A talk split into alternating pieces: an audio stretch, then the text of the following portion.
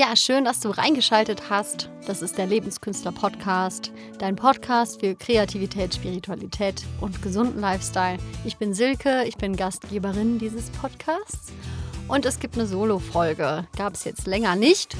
Ähm, ich hatte sehr viele Interviews und habe noch eins sogar auf dem Schnittplatz, was noch nicht rausgekommen ist. Und ich hatte das Gefühl, euch mal wieder einfach eine Solo-Folge mit auf den Weg zu geben diese Folge beinhaltet eine wundervolle Übung und es geht um das Thema Selbstvertrauen. Und zwar geht es bei diesem Artikel darum, was Entscheidungen mit Selbstvertrauen zu tun haben. Also darauf werde ich mich fokussieren, weil das Thema ist schon auch ganz schön groß. Und ich beobachte immer wieder bei mir selbst und bei anderen, dass wir uns manchmal selbst nicht mehr vertrauen, weil wir häufig ähm, Entscheidungen getroffen haben, die wir im Nachhinein bereuen oder unsicher damit sind und uns vielleicht fragen, wieso mache ich sowas eigentlich immer? Und dadurch halt unser Selbstvertrauen sinkt. Das ist ein Aspekt, wie du Selbstvertrauen, finde ich, trainieren kannst, indem du einfach eine Methode hast oder vielleicht verschiedene Methoden hast, wie du herausfindest, wie du selbstsicherer damit wirst, was gut für dich ist und was nicht und wie du das eigentlich herausfinden kannst. Das ist natürlich, ähm, wenn man sich anguckt, dass unser ganzer Alltag im Endeffekt voller Entscheidungen ist. Stehe ich früh auf oder schlafe ich aus? Trinke ich Tee oder Kaffee? Was frühstücke ich? Herzhaft oder süß? Ähm, für was für Klamotten entscheide ich mich? Ne? Sorge ich gut für mich oder nicht? Also es gibt eigentlich nichts, was nicht irgendwie eine Entscheidung oder eine Wahlmöglichkeit zugrunde hat. Es ist nur häufig so, dass wir das vergessen, weil wir natürlich sehr viele Dinge auf Autopilot fahren, was ja auch gut ist, sonst würden wir, glaube ich, komplett durchdrehen. Aber Selbstvertrauen hat manchmal damit zu tun, das vielleicht nochmal genauer aufzuschlüsseln, wieso wir an den Punkt kommen, wo wir gerade sind oder wieso wir in einer Situation sind, in der wir gerade sind. Und dabei nicht auf dem Warum rumzureiten, sondern auf dem Wie sieht es in meiner inneren Welt aus, was ja die ganze Grundlage ist von der Coaching-Richtung, die ich gelernt habe, vom NLP, neurolinguistisches Programmieren. Und dort gibt es sehr viele spielerische Übungen was auch sehr viel mit meiner ersten Berufswahl zu tun hat, dem Schauspiel. Und die Übung, die ich für dich jetzt als erstes ähm, vorstellen möchte, also beziehungsweise die Grundlage, wie ich es jetzt gemacht habe, ist eine Übung und die nennt sich Virginias Parts Party. Es ist von Virginia Partier, die hat das, glaube ich, in den 60er Jahren entwickelt, ist Psychotherapeutin und hat herausgefunden, dass es total viel Sinn machen kann, mal eine Party zu schmeißen mit den verschiedenen Persönlichkeitsanteilen, die in uns drin sind, die aktiv sind und die eine eigene Meinung über eine Situation haben.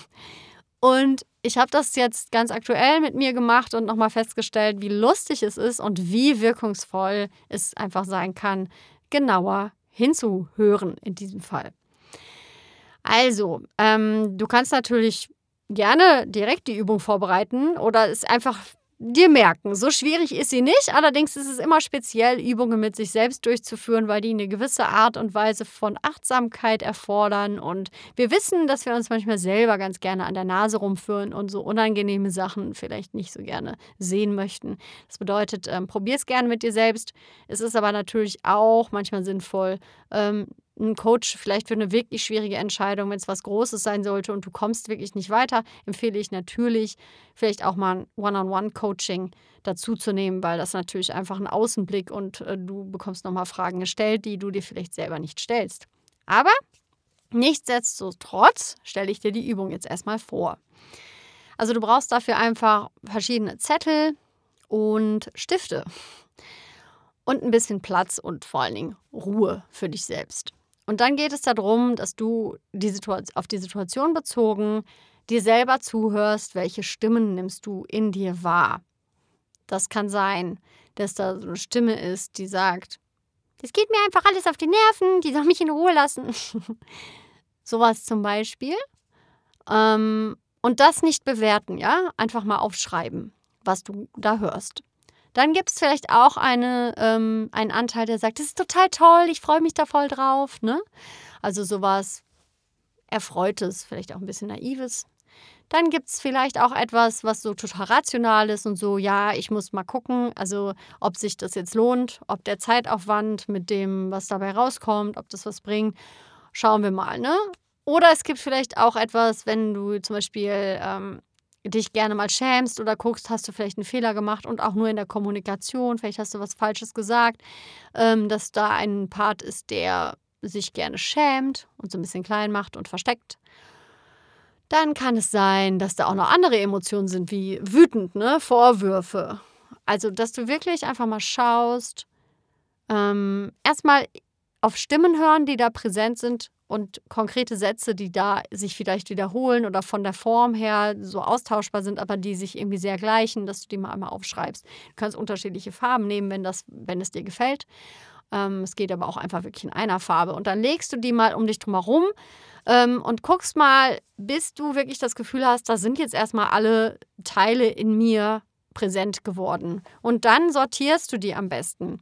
Es gibt natürlich Sätze, die gehören eigentlich zu einer Rolle. Das ist ja dann auch ziemlich schnell klar. Zum Beispiel die Genervte kann sowas haben wie, oh, ich bin einfach nur genervt. So, ach Mensch, jetzt muss ich wieder das machen und das stört mich jetzt und das stört mich und bla bla bla bla bla. Ne? Also so ein Meckerton vielleicht sogar hat, dann ist das alles die eine Rolle. Dann die Rolle, die sich schämt, die immer nach Fehlern buddelt, ne? Kriegt natürlich die ganzen Sätze, die dazu passen. Dass du da erstmal einfach so eine Ordnung herstellst mit den verschiedenen Rollen, die da präsent sind.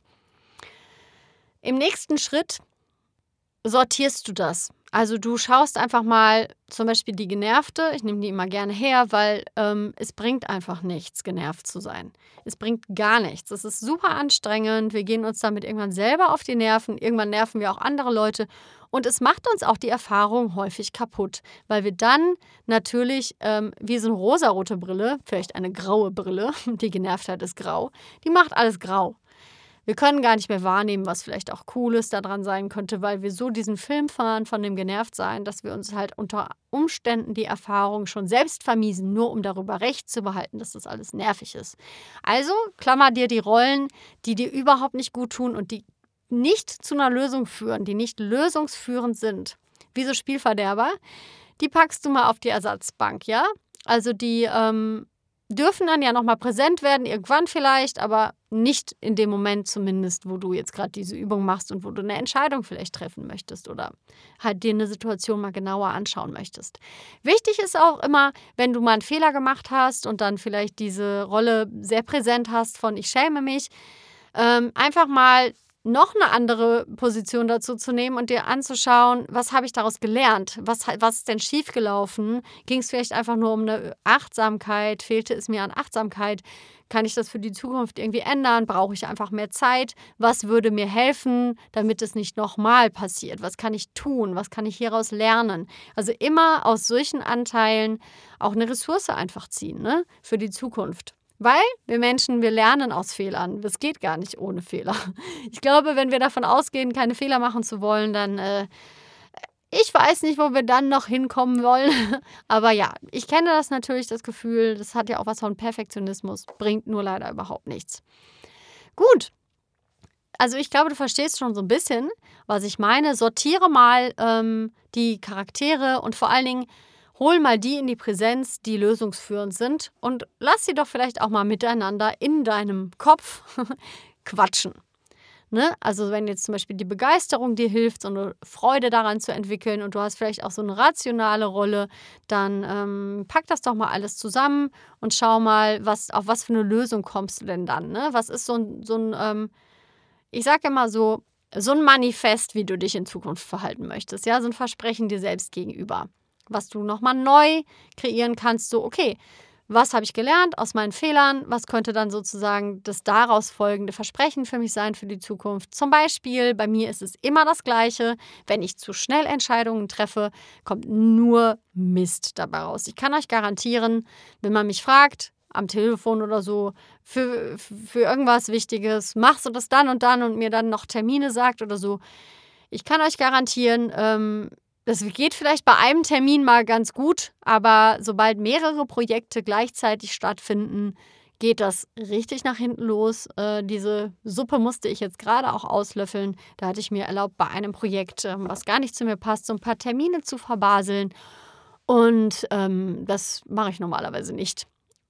Ja, dafür schäme ich mich dann, nur es bringt ja nichts. Also was lerne ich da draus? Sozusagen, was ist die Ressource für die Zukunft? Ähm, ich habe zu schnell reagiert, ich war ungenau. Das bedeutet Achtsamkeit, eine Genauigkeit auch einfach. Ne? Wirklich so vielleicht auch mal unbequem, ähm, sich hinzusetzen und es ordentlicher zu machen. Ne? Nicht so zwischen Tür und Angel. Und auch wirklich, wenn die andere Person ungeduldig ist und die Ungeduld auf dich versucht überzustülpen, Nein, es ist nicht dein Problem. Wenn du da einfach noch nicht klar mit bist, dann ist es eigentlich eher schlecht, wenn du wegen der Person, weil du merkst, okay, die hat Druck, schnell entscheidest und dann am Ende hast du den schwarzen Peter, weil du merkst, Mist, jetzt habe ich aber richtig Mist gebaut. Ne?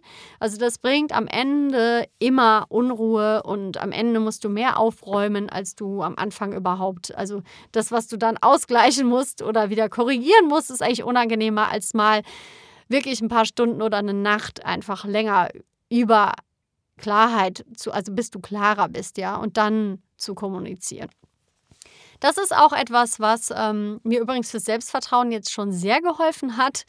Ein Hinweis für dich, ähm, ich habe vor einigen Folgen ein Interview aufgenommen mit Peter Schöber über das Thema Human Design und da gibt es sogar die sogenannte Autorität. Das hat sehr viel mit Entscheidungen zu tun. Also wenn, wenn du merkst, hm, ja, okay, das kommt mir bekannt vor. Kann das einfach sein, dass du da mal nachguckst, was für ein Entscheidungstyp du da bist? Weil das hat mir zum Beispiel sehr die Augen geöffnet. Intuitiv wusste ich es immer, aber es war für mich wie so eine ähm, Erlaubnis, das auch mal ausprobieren zu dürfen. Das mache ich und es funktioniert auch immer besser. Und da gibt es auch wirklich Unterschiede. Nicht jeder Mensch ist schnell klar. Es gibt Menschen, die sind sofort klar. Also da kann man auch wirklich achtsamer dafür werden, dass nicht das Gleiche für alle gilt, ja. Nicht jeder macht es gleich und da auch die Unterschiedlichkeit einfach mehr zu akzeptieren und wirklich einfach generell Empathie dafür zu entwickeln, dass nicht jeder so tickt wie wir selbst. Ne? Gut, das hat nämlich, finde ich, sehr viel mit einem wachsenden Selbstvertrauen zu tun. In dem Moment, wo ich mir erlaube, es so zu machen, wie es für mich stimmig ist und auch mal Nein zu sagen, wenn ich merke, so, boah, sorry, ich habe jetzt schon eine Woche ein schlechtes Bauchgefühl, obwohl es sich rational alles super anhört. Ich habe ein Nein. Es ist kein Ja. Also wenn sich nie ein Moment einstellt, wo du wirklich merkst, so, wow, okay, mein, ähm, es ist wie so eine Öffnung in mir drin, ich habe da Lust drauf. Es kann eine Aufregung oder Ängste oder sowas sein, das ist nochmal was anderes. Aber so ein generelles Grundrauschen sollte schon eher ähm, sich zu etwas hingezogen fühlen und nicht vor etwas zurückweichen, weil das ist immer ein nicht so gutes Zeichen, muss ich einfach sagen. Es hat auch nichts mit Komfortzone zu tun, weil daran kann man natürlich arbeiten und wir sollten auch alle die Komfortzone verlassen, um zu wachsen. Aber das fühlt sich nochmal anders an. Ich hoffe, du verstehst, was ich meine. Ansonsten frag mich auch gerne. Ich bin immer gerne kommunikativ. Vielleicht mache ich dazu dann auch nochmal eine spezielle Folge oder sowas.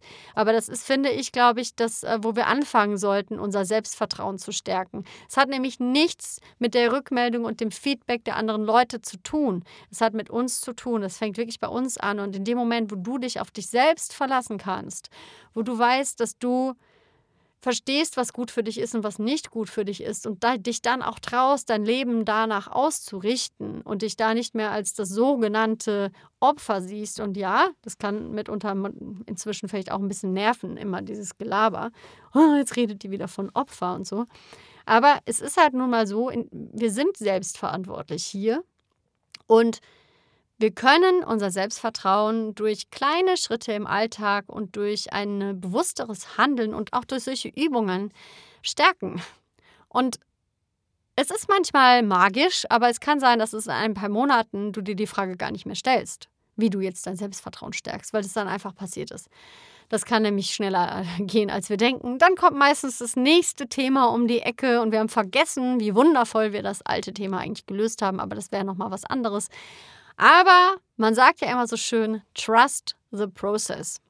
Und ähm, sei gut zu dir selbst in dem Moment, wo du in einem Prozess bist. Du bist die einzige Person, die da gut zu dir selbst sein kann. Und wenn es mal hart auf hart kommen sollte, also ich mache das auch wirklich häufig, hol dir einfach Unterstützung von einem Coach, der dich einfach wirklich sehen kann. Also wirklich dich anschaut, wie du reagierst, weil wir haben so blinde Flecken, die wir von uns selber auch nicht hören, sehen oder wissen wollen. Das hat viel mit Moral und mit dem Selbstbild zu tun.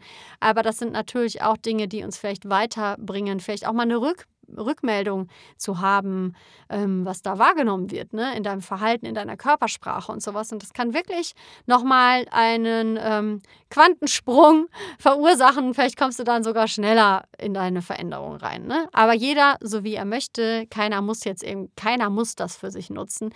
Mach auch gerne einfach die Übungen, die ich hier vorgestellt habe, für dich selbst.